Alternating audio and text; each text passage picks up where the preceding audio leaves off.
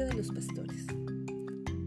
En aquella época había una profesión muy humilde, en los tiempos bíblicos estamos hablando. Era la de ser pastor de ovejas.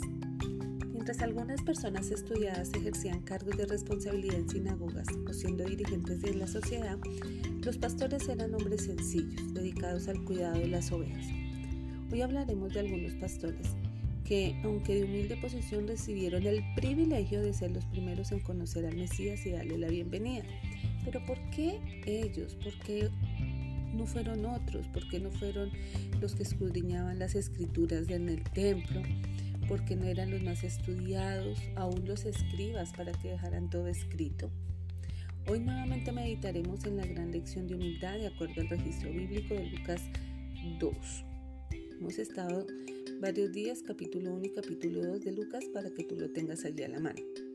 Estos hombres estaban despiertos a mitad de la noche mientras cuidaban sus rebaños, en el mismo lugar donde muchos años atrás David lo había hecho como ellos.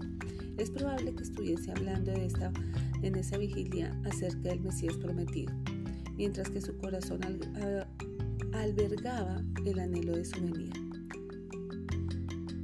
Cuando la noche llegaba a su momento más oscuro, sus ojos fueron deslumbrados por un brillo sin igual. Un ángel estaba frente a ellos, a punto de anunciarles la noticia que cambiaría el resto de sus vidas y el de la humanidad, que era en especial lo que ellos tenían. Estos humildes personajes esperaban el cumplimiento de las profecías que anunciaba el Mesías. Ya lo hemos estudiado en Isaías 7:14, Isaías 9:6 y Miqueas 5:2. Y estaban dispuestos a decirle eh, y recibir a cualquiera que fuese en esas circunstancias. La mayoría en su tiempo creían que el Cristo vendría desde un lugar noble y que el acontecimiento sería enmarcado en la gloria de la majestuosidad. Ellos estaban esperando un rey, recuérdanos. Sin embargo, el ángel estaba a punto de revelarles todo lo contrario. La majestad del cielo había llegado a la tierra en forma más humilde posible y solo un corazón dispuesto y confiado en Dios podría recibirle. Por eso el ángel les dijo, lo vas a leer allí en Lucas 2, 10 al 11, no temáis porque aquí os doy nuevas de gozo, de gran gozo, que será para todo el pueblo, que os ha nacido hoy en la ciudad de David un Salvador, que es Cristo el Señor. De esta manera, el ángel los preparó también para reconocer a su Salvador en pobreza y humillación. Esto será por señal, les dijo. Hallaréis al niño envuelto en pañales, echado en un pesebre. El nacimiento de Jesús fue muy diferente a lo que esperaban los pastores y los hombres. Pero aunque ya no estaba cubierto de gloria del cielo, aquel niño era el verdadero Mesías, Emanuel, Dios con nosotros. Qué maravilloso día para ellos. Los pastores tuvieron el privilegio aquella noche en Belén de ser los primeros en adorar cara a cara a Dios. No importa cuán humilde sea tu condición de vida, lo único que Dios te pide es que guardes tu corazón a la esperanza bienaventurada, como lo dice Tito. Tal vez ellos nunca esperaron ser los privilegiados, pero fue un gran privilegio. La razón cuál era? Que ellos andaban velando, que tenían un corazón que cuidaba, que estaban en la noche pendientes de sus ovejas. Y allí fue donde tuvieron el privilegio de recibirle, de adorarle, cara a cara. Ese es un verdadero corazón de pastor. Quiero preguntarte, ¿qué lección te deja de humildad esta historia? ¿Por qué crees que tener fe en Dios hace que las cosas sean diferentes? Tal vez puedes pensar que ya tienes preparado tu corazón o decir yo ya conozco estas historias pero muchos no las conocen. Y quiero contarte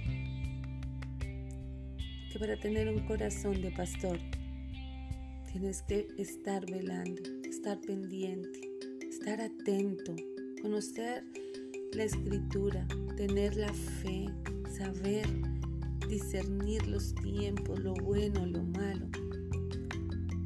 Y aquí es donde quiero preguntarte la gran pregunta pendiente de tus hijos, de tu familia, de tus amigos. Pastoreas el corazón de ellos. Tienes el privilegio de adorar a Dios por la vida de ellos, por la salvación de ellos. Y ver que cuando Jesús nace en esos corazones, tú te alegras, tú te regocijas, tú le das gracias a Dios por cada momento en el proceso que ellos viven acercándose al Señor. Los pastores en la Biblia eran un personaje recurrente en toda la Biblia, desde el inicio hombres tan renombrados como Abraham, Moisés, el rey David, tuvieron ese oficio. Más tarde, en los tiempos de Jesús, el pastoreo seguía siendo muy común. Jesús se llamó a sí mismo el pastor excelente. Él decía, yo soy el gran pastor. Y solía referirse a cualidades para enseñar lecciones importantes. Los buenos pastores eran diligentes, confiables y valientes. Arriesgaban su vida con tal de proteger su rebaño. Esta historia la cuenta Samuel, primera de Samuel. Pero, ¿qué cosas están allí en tu vida? Porque tal vez eh, el desafío para el día de hoy es hacer esa lista negra y escribir las cosas con las que estás lidiando y no te dejan ni acercarte a Dios en su plenitud, ni dejar que los que están a tu alrededor se acerquen a Él. No es fácil reconocerlo, pero la única manera que Dios puede ayudar es cuando tú estás dispuesto a que Él lo limpie, a que a través de tu vida sean transformadas todas las que están a tu alrededor y que tú puedas vencer eh, cada, cada momento que te separa de la relación con Dios e impide que lleguen los seres que amas a los pies de Dios.